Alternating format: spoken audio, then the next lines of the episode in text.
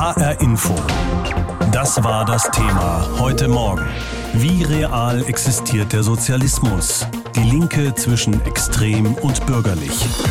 Ihre Wurzeln hat die Partei Die Linke tatsächlich auch dort, wo jahrzehntelang immer wieder vom real existierenden Sozialismus die Rede war, mal kritisch, mal selbstbewusst, und zwar in der DDR. Denn aus der dortigen Staatspartei SED ging die PDS hervor und die wiederum bildete später zusammen mit der Wahlalternative für soziale Gerechtigkeit WASG die heutige Partei Die Linke. Deren Bundestagsfraktion wählt heute eine neue Spitze und sie wird zu einem Teil tatsächlich neu sein, weil Sarah Wagenknecht nicht mehr kandidiert, die langjährige Protagonistin des linken Flügels der Linken. Aus diesem Anlass haben wir unseren Berliner Hauptstadtkorrespondenten Frank Eichmann gebeten, uns die Entstehungsgeschichte der Partei Die Linke noch einmal zu erzählen, in ihren wichtigsten Phasen und beginnend mit der SED in der DDR.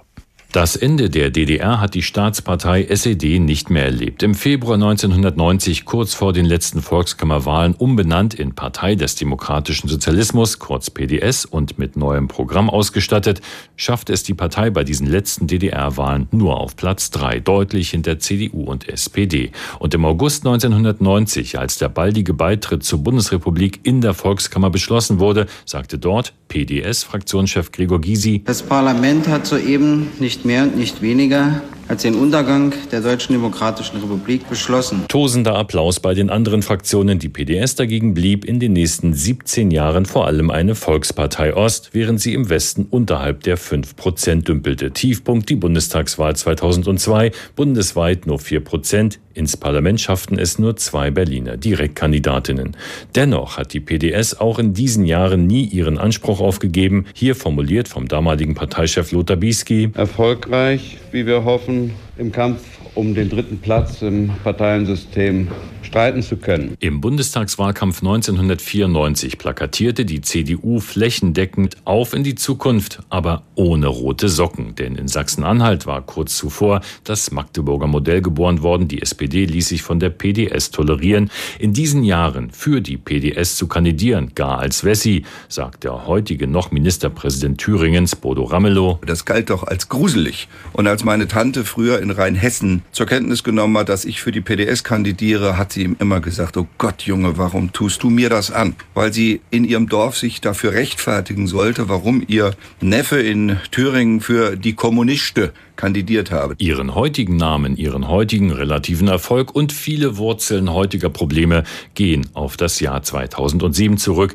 die Vereinigung der PDS und der Wahlalternative Arbeit und soziale Gerechtigkeit, kurz WASG. Über die WASG kam auch der heutige Parteichef Bernd Rixinger zur Linken. Die Parteigründung war zwingend und für mich ist eine historische Errungenschaft, dass wir jetzt dauerhaft und überlebensfähig eine linke gesamtdeutsche Partei deutlich links von der SPD etabliert haben. In der es intern knirscht und knackt, Flügelkämpfe und Führungsstreit gibt. Vor einigen Monaten scheiterte sogar der Versuch einer linken Ikone, eine neue Plattform jenseits der Partei aufzubauen. Sarah Wagenknecht Sammlungsbewegung Aufstehen. Ich möchte die gewinnen, die tatsächlich jetzt oft das Gefühl haben, sie werden von der Politik nicht mehr gehört, sie werden nicht mehr verstanden. Im Frühjahr erklärte Sarah Wagenknecht immerhin die mit Abstand beliebteste linken Politikerin nicht mehr für den Fraktionsvorsitz Fraktionsvorsitz im Bundestag kandidieren zu wollen. Heute wird über ihre Nachfolge entschieden. Mal wieder endet eine Ära. Und vielleicht hat eine weitere begonnen mit dem fulminanten Wahlsieg Bodo Ramelows in Thüringen,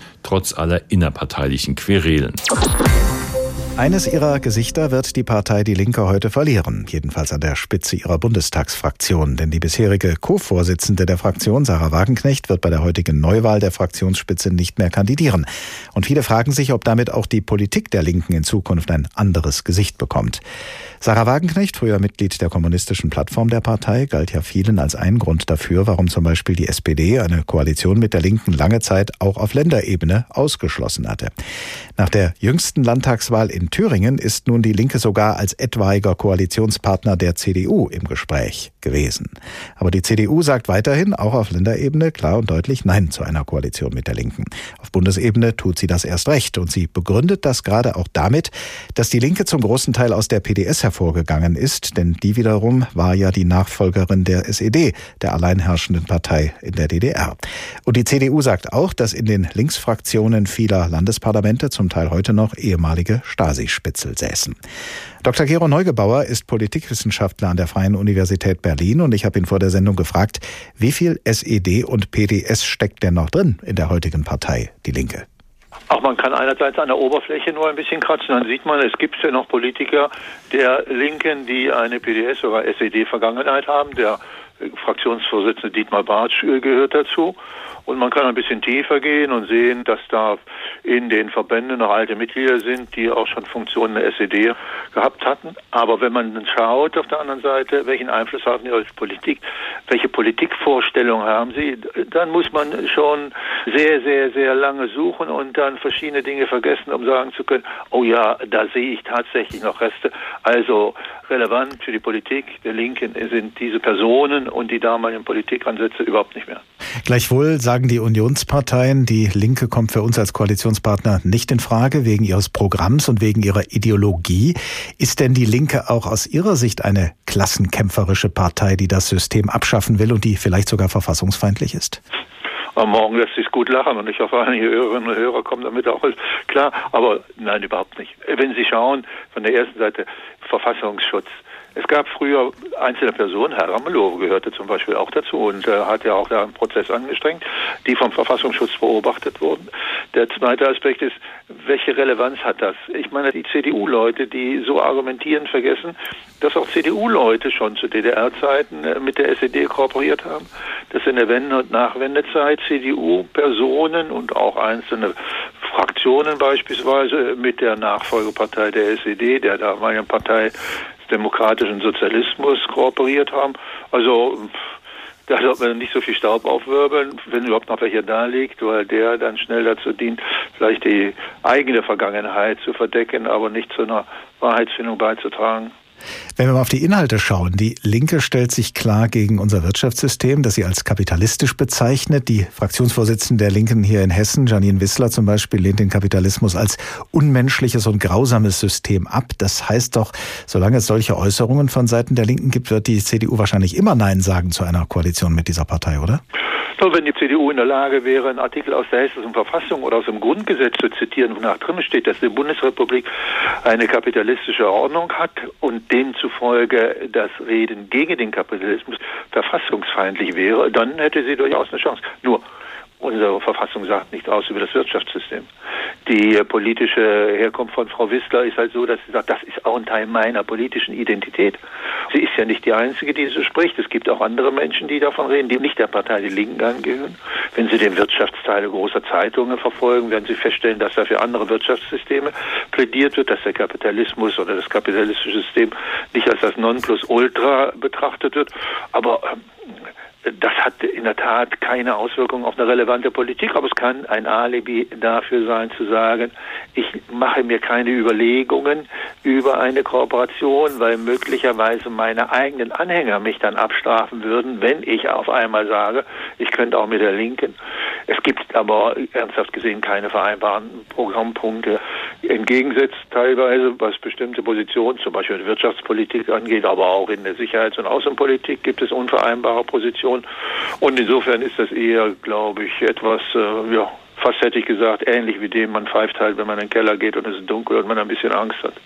Nun hat der langjährige Partei- und Fraktionschef der Linken Gregor Gysi dieser Tage selbstironisch gesagt, anders als die Rechten würden die Linken immer nur die Hälfte dessen umsetzen, was sie in ihre Programme schreiben. Da könnte man also sagen, lassen wir mal das Programm beiseite und die dazugehörige Ideologie auch. Papier ist geduldig und wenn die Linken in die Parlamente oder auch in Regierungen kommen, dann sieht ihre Realpolitik doch ganz anders und viel verträglicher aus. Wie sehen Sie das? Da hat er mit der Hälfte noch übertrieben. In der Tat ist es so, dass dort, wo die Linke in die Regierung eingetreten ist, nach den darauf folgenden Landtagswahlen beispielsweise, sie sofort die Hälfte, da taucht es doch wieder auf die Hälfte, ihre Anhänger und Wähler verloren hat, dass es erhebliche Diskussionen innerhalb der Linken gegeben hat. Aber ist es so, dass wenn in Thüringen beispielsweise die Hälfte der Wählerinnen und Wähler sagen, die Linke ist eine Partei der Mitte, die gucken auf die politischen Positionen, und selbst die CDU kann keinen Konflikt vorweisen, der eine Unvereinbarkeit der Zusammenarbeit zwischen diesen Parteien auf der Landesebene wohlgemerkt auf der Landesebene signalisieren würde, dann muss man äh, Gysi recht geben und sagen, relevant ist das Programm, ohnehin kaum. Es ist eine Leitlinie für die Wählerinnen und Wähler. Es ist möglicherweise auch ein Maßstab, der andere Parteien veranlasst, darüber nachzudenken, ob sie mit der Linken kooperieren wollen oder nicht. Aber Pragmatismus und Realitätssinn und auch der Wunsch, an der Regierung teilzuhaben, haben bisher alles überwogen, was man möglicherweise als Argument hätte herbeiführen können, zu sagen, nee, mit den Linken nicht, da ist irgendwas im Programm, was mir nicht gefällt. HR Info. Das war das Thema heute Morgen. Wie real existiert der Sozialismus? Die Linke zwischen extrem und bürgerlich. Damit beschäftigen wir uns heute Morgen, weil die Bundestagsfraktion der Partei Die Linke heute eine neue Doppelspitze wählt. Wobei aller Voraussicht nach nur der weibliche Teil dieser Doppelspitze neu sein wird. Denn der bisherige Co-Fraktionschef Dietmar Bartsch rechnet fest damit, heute wiedergewählt zu werden. Und auch die meisten Fraktionsmitglieder und Beobachter rechnen damit. Aber die bisherige Co-Chefin der Fraktion, Sarah Wagenknecht, hat bereits vor Monaten ihren Rückzug angekündigt. Und wer ihr nachfolgt, ist noch offen. Aus Berlin berichtet Dagmar Pepping. Bei den Linken wagt kaum jemand eine eindeutige Prognose. Folgt die stellvertretende Fraktionsvorsitzende Karen Ley auf Sarah Wagenknecht, die aus gesundheitlichen Gründen keine weitere Amtszeit anstrebt, oder schafft es Amira Mohamed Ali, eine weitgehend unbekannte Abgeordnete aus Niedersachsen? Es wird knapp, sagen die meisten Befragten voraus.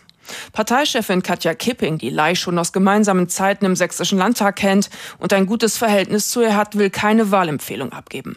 Nur so viel sagt Kipping, die selber der 69-köpfigen Fraktion angehört. Das wird eine offene Wahl mit offenem Ausgang. Mein Anspruch an die Bundestagsfraktion ist folgender, dass man danach wirklich geeint auftritt und alle Potenziale der Fraktion ausschöpft. Das sei in den vergangenen Jahren unter dem Führungsduo Sarah Wagenknecht und Dietmar Bartsch nicht der Fall gewesen, beklagen viele in der Fraktion. Auch Karin Ley, die sich selber als Brückenbauerin bezeichnet. Die 46-jährige gebürtige Rheinland-Pfälzerin, deren Bundestagswahlkreis in Sachsen liegt, sei schon lange im politischen Geschäft, kenne sich aus und sei mit allen Wassern gewaschen, sagen ihre Unterstützer. Weiterer Pluspunkt, Ley beackert eines der wichtigsten Themen der Linken. Die Linke ist die Partei der Mieterinnen und Mieter. Und ich denke, es wäre gut, wenn die Mietenpolitik zur Chefinnensache wird. Im Vergleich zu Karen Ley ist die gebürtige Hamburgerin Amira Mohamed Ali ein politisches Greenhorn. Die Tochter eines ägyptischen Vaters und einer deutschen Mutter hat 2016 erstmals für ein Mandat kandidiert bei der Kommunalwahl im niedersächsischen Oldenburg. Im Herbst 2017 zog die Juristin in den Bundestag ein. Schwerpunktthemen Verbraucherschutz und Tierwohl. Dabei fiel die 39-Jährige als gute Rednerin auf. Wir brauchen verbindliche, wesentlich höhere Standards, deutlich mehr Platz im Stall, Freilaufmöglichkeiten, keine betäubungslose Kastration, kein Kükenschreddern, keine qualvollen, überlangen Tiertransporte. Nach gerade einmal zwei Jahren im Bundestag sei Mohammed Ali viel zu unerfahren für das herausfordernde Amt der Fraktionsvorsitzenden, sagen interne Kritiker. Dietmar Bartsch unterstütze die Kandidatur der Wagenknecht-Anhängerin, weil die ihm an der traditionellen Doppelspitze nicht gewachsen sei, heißt es hinter vorgehaltener Hand. Außerdem bliebe bei einem Abstimmungssieg von Mohammed Ali über die Zentristin Karen Ley das sogenannte Hufeisen erhalten. Ein Zweckbündnis von Bartschs Reformerflügel und dem eher linken Wagenknechtlager mit dem Zweck, Macht und Einfluss in der Fraktion abzusichern. Amira Mohammed Ali gab vor der Abstimmung keine Interviews. Der 61 Jahre alte Dietmar Bartsch kann der Wahl der Doppelspitze einigermaßen entspannt entgegensehen. Er hat bisher keinen Gegenkandidaten. Seine Wiederwahl gilt als sicher. Ob eine Partei extrem oder bürgerlich ist, diese Frage ist mit die entscheidende Frage, wenn es darum geht, wer mit dieser Partei koalieren würde. Und genau darüber wird debattiert, seitdem die Linke und auch die AfD vor allem in den ostdeutschen Landtagen stark präsent sind. Über die Frage nämlich, ob diese Parteien als Koalitionspartner in Frage kämen. Die CDU-Spitze im Bund und in den Ländern antwortet auf diese Frage mit einem klaren Nein und schließt sowohl die Linke als auch die AfD als Koalitionspartner aus. Denn beide Parteien, so sagt die CDU, seien extrem bzw. extremistisch. Und an diesem Punkt beginnt die nächste Diskussion, nämlich die Diskussion über einen Vergleich von linksextrem und rechtsextrem. Über die Frage, ob beide Extremismen gleich schlimm und gleichermaßen gefährlich sind und ob Linke und Rechte in der Realität genauso links oder rechts sind, wie ihre Parteiprogramme vermuten lassen. Mit all diesen Fragen hat sich unser Politikredakteur Christoph Keppeler beschäftigt. Links- und Rechtsextreme als gleich totalitär anzusehen, hat eine lange Tradition. Die rechten Nazis ermordeten Millionen Juden, Sinti und Roma, Homosexuelle und politische Gegner. Auch der linke sowjetische Diktator Stalin unterdrückte und ermordete Millionen Menschen. Die kommunistische DDR warf politische Gegner ins Gefängnis, Pressefreiheit und freie Wahlen gab es nicht. In der Bundesrepublik ermordete die linksextremistische RAF in den 70ern bis Anfang der 90er Jahre 33 Menschen. Rechtsextremistische Morde in der Bundesrepublik und der DDR wurden bis heute mehr als 200 gezählt. Aber wie ist das mit der AfD und der Partei Die Linke? Der Verfassungsschutz hat den rechten sogenannten Flügel in der AfD zum Verdachtsfall erklärt. Verfassungsschutzchef Thomas Haldenwang sagte kürzlich, Unsere Beobachtungen seit Januar, seit wir den Flügel zum Verdachtsfall äh, gemacht haben, deuten darauf hin, dass der Flügel immer extremistischer wird. Auch sieben Plattformen oder Arbeitskreise innerhalb der Partei Die Linke, die sich als marxistisch oder kommunistisch bezeichnen, gelten dem Verfassungsschutz als extremistisch. Für die CDU in Hessen gilt, betonte dieser Tage Hessens Ministerpräsident Volker Bouffier, Hessische CDU ist ganz klar, mit uns geht nichts mit rechts und mit uns geht auch nichts mit links. Allerdings betonen auch die meisten CDU-Politiker, dass die AfD und die Partei Die Linke für sie nicht das Gleiche sind. Die SPD und die Grünen regieren zusammen mit der Linkspartei in einigen Bundesländern. Bisher fiel die Partei Die Linke in der Regierung oder Opposition nicht damit auf, dass sie Demokratie oder den Rechtsstaat abschaffen wollte. Bei der AfD dagegen wird immer wieder die Grenze zum Rechtsextremismus überschritten. Thüringens AfD-Chef Björn Höcke ist das Ende einer Aufarbeitung des Nationalsozialismus ein Anliegen. Es ist ein Faktum, die Vergangenheitsbewältigung als gesamtgesellschaftliche Daueraufgabe, die lähmt ein Volk. AfD-Politiker reden von Schuldkult oder wollen Deutsche türkischer Herkunft in Anatolien entsorgen. Wenn seine AfD das Sagen hätte, dann, sagte Björn Höcke in einem Buch wörtlich, dass wir leider ein paar Volksteile verlieren werden, die zu schwach oder nicht willens sind, mitzumachen. Zitat Ende. Die meisten auch in der Union zögern wohl deshalb in dem oft sehr aggressiven, radikalen Ton der AfD etwas Vergleichbares mit dem zu sehen, was man aus der Linkspartei hört. Wie zum Beispiel André Neumann. Das CDU-Mitglied ist Bürgermeister der Stadt Altenburg in Thüringen. Er schrieb kürzlich bei Twitter, so ein Mist. Die meisten Linken in meinem Umfeld haben nichts mit der DDR und der SED zu tun. Und ich soll sie trotzdem so behandeln, als wenn sie keinen Rechtsstaat wollen und an der Mauer Leute erschießen würden. Und die, die das tatsächlich wollen, mit denen soll ich reden? Verrückt. Damit meinte er einige CDU-Parteifreunde aus Thüringen, die Gespräche mit der AfD befürwortet hatten. Dreimal pro Stunde ein Thema. Das Thema in HR Info. Am Morgen und am Nachmittag.